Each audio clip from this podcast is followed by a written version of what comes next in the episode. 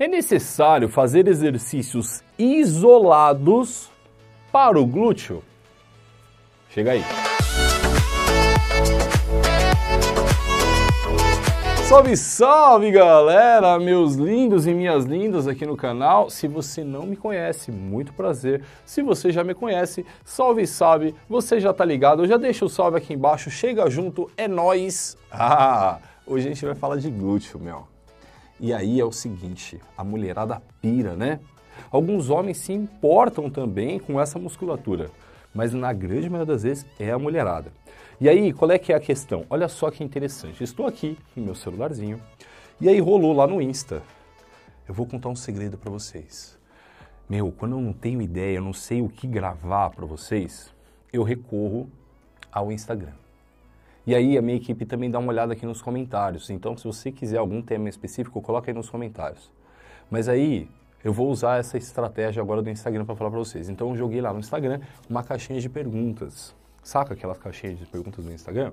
Então, e aí você já aproveita, né? Se você não me segue no Insta, faça isso, né? Ó, você pode pausar o vídeo, ir lá e me seguir. Laércio Refundini, você vai achar fácil. Tá aqui embaixo, ó.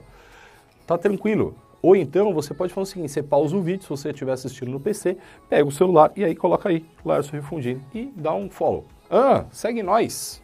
Dá essa moral, né? E aí é o seguinte, ó, a Larissa Matos, a Larissa Matos, ela falou assim, ó, precisa fazer glúteo isolado ou só os exercícios compostos já fazem crescer bem? Larissa, que excelente pergunta. Que linda você, obrigado. E aí, a galera que está aqui com a gente no YouTube também está te agradecendo, amor, porque você fez com que esse vídeo caísse para eles. Então, vamos falar sobre isso. Galera, é o seguinte, ó. Existem dois marcadores importantes dentro dos estudos científicos que nos mostram quais são os melhores exercícios. Ah! E aí eu já vou fazer o seguinte. Lá no canal da Iridium Labs, ó. Aqui, tá? Lá no canal da Iridium Labs, tem uma série de vídeos que a gente fez, eu, Lala e Iridium Labs, que se chama Os Melhores Exercícios. E a gente passou por todos os grupos musculares. Eita, quase não saiu, né? A gente passou por todos os grupos musculares. Legal? Então é legal você dar uma olhada lá também. Beleza? O canal Iridium Labs Brasil. Mas vamos lá. Então, dois marcadores importantes. O primeiro, que a gente usou durante muito tempo, a gente ainda usa, mas chegou esse segundo, ele é mais confiável. O primeiro diz respeito à ativação da musculatura, feita por um examezinho chamado eletromiografia. Então você já pegou, né? O que, que acontece? A pessoa vai fazer o exercício, os pesquisadores colocam um eletrodo na musculatura, beleza?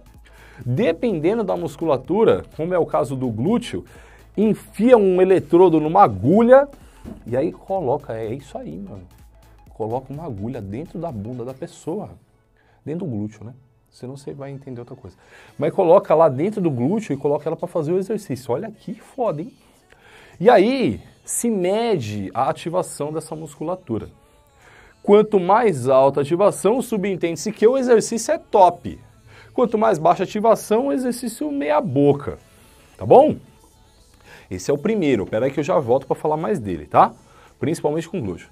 E aí o segundo é nível de hipertrofia. Então os caras nem medem durante o exercício. Pega o seguinte, pega o grupo, mede antes, mede o tamanho da musculatura mesmo, por ultrassom e por aí vai. Mediu, coloca para treinar durante 6, 8, 10, 12 semanas. Cada estudo tem uma metodologia lá.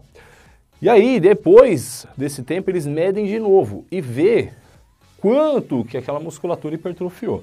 Normalmente se faz isso com vários grupos e cada grupo faz um exercício diferente, sabe? Que é para saber qual exercício deu mais ativação. Ativação não, não é hipertrofia. Qual exercício deu mais hipertrofia, qual deu menos e por aí vai. Beleza. E aí qual é a questão? Meus lindos e minhas lindas. Quando a gente fala de exercícios compostos para glúteo, a gente tem que ter na cabeça uma coisa importante. O glúteo é o músculo mais forte do seu corpo, ele está praticamente centralizado no seu corpo. Olha só, acredito que você nunca pensou sobre isso, né? Então, o músculo mais forte do seu corpo. Se você colocar pouco peso nele, ele dá risada da sua cara. Ele não vai fazer nada. Beleza? Por que, que eu estou trazendo essas informações? Você vai ver que agora eu vou alinhavar tudo. Quando você faz um exercício agachamento, levantamento terra, stiff, galera, leg, esses exercícios têm uma alta ativação de glúteo, alta ativação. Quando a gente fala alta ativação, a gente quer dizer o quê? Muitas fibras do glúteo estão sendo ativadas. Sacou? Beleza. Quando vocês, principalmente as meninas, quando vocês vão lá para os exercícios específicos de glúteo, glúteo caneleira, glúteo cabo, máquina e por aí vai, vocês estão trabalhando com uma baixa ativação. Não sou eu que estou falando, são os estudos que mostram. Tá bom? Para você ter noção, quando a gente fala de um agachamento, a gente tem aí a ativação de glúteo na casa dos 85%. O estudo que geralmente eu gosto de falar, porque ele faz essa comparação, o glúteo caneleira cai para 30%. 30. 85, 30. 85, 30. Percebeu? Então cai bastante a ativação. Aí você vai falar assim para mim, mas Laércio, eu sinto muito quando eu estou fazendo. Então, aí eu vou te fazer uma pergunta. Você acha, e você coloca bem menos carga, né? Você pode até chumbar lá, mas mesmo assim não chega nem perto do agachamento. Sei lá, se você é uma menina e faz uma glúteo caneleira pesadão, você vai fazer com 20, 30 quilos. E olha, é, mano, é caneleira até o joelho, porque não cabe, não dá para colocar, não é? Se for fazer um agachamento, você coloca muito mais que isso. Certo? Beleza.